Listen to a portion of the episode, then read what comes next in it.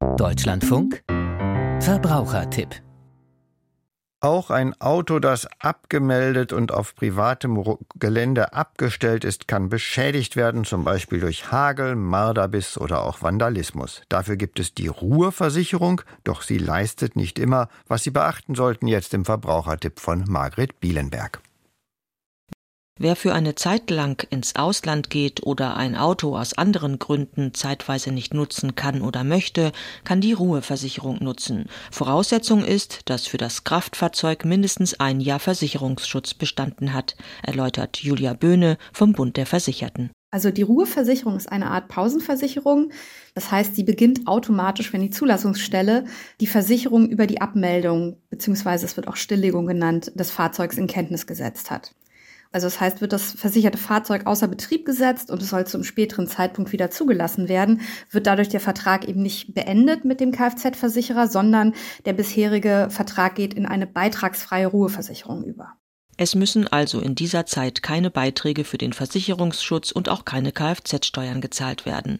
Soll die Ruheversicherung regelmäßig genutzt werden, zum Beispiel im Winter, wenn mit dem Auto oder Motorrad grundsätzlich nicht gefahren wird, dann bietet sich eher ein Saisonkennzeichen an.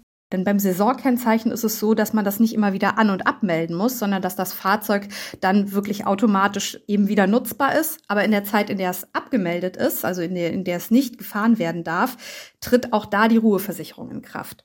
Die Kosten für An- und Abmeldung liegen je nach Zulassungsstelle etwa zwischen 10 und 30 Euro. Sobald das Fahrzeug abgemeldet wird und die Ruheversicherung gilt, darf es nicht mehr im Straßenverkehr gefahren werden, sagt Sandra Klug von der Verbraucherzentrale Hamburg ist es auch wichtig, dass es nicht am Straßenrand abgestellt werden darf. Also es darf sich nicht im öffentlichen Verkehr aufhalten, sondern es muss auf einem Privatgelände stehen. Diese Ruheversicherung gilt ähm, im Grunde für alle Kraftfahrzeuge und Motorräder. Nicht Ruhe versichern lassen sich Mofas und Wohnwagenanhänger.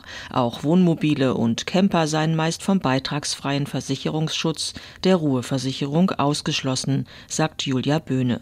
Wird das Fahrzeug während der Ruhephase beispielsweise durch Hagelschäden, Feuer oder Marderbisse beschädigt, greift die Teilkaskoversicherung.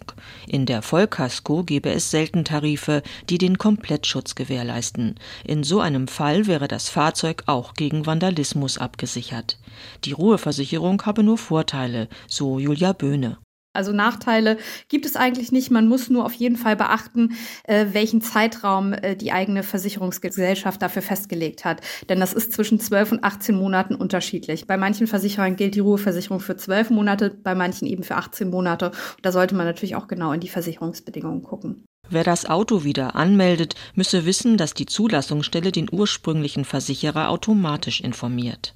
Und damit wird der Vertrag auch wieder aufgeweckt. Also der Vertrag, den man hatte bei dem bestehenden Kfz-Versicherer, besteht dann weiterhin. Wenn man dann einen neuen Versicherer haben will, muss man sich eben mit dem ähm, alten Versicherer erstmal einigen, ob der auf den Vertrag verzichtet oder eben auf seine vorigen Rechte verzichtet, ob man den Vertrag regulär kündigen muss zum nächstmöglichen Termin oder wie man da vorgehen kann. Deshalb empfiehlt sich vor Nutzung der Ruheversicherung immer mit dem Versicherer Kontakt aufzunehmen und sich über die genauen Konditionen zu informieren.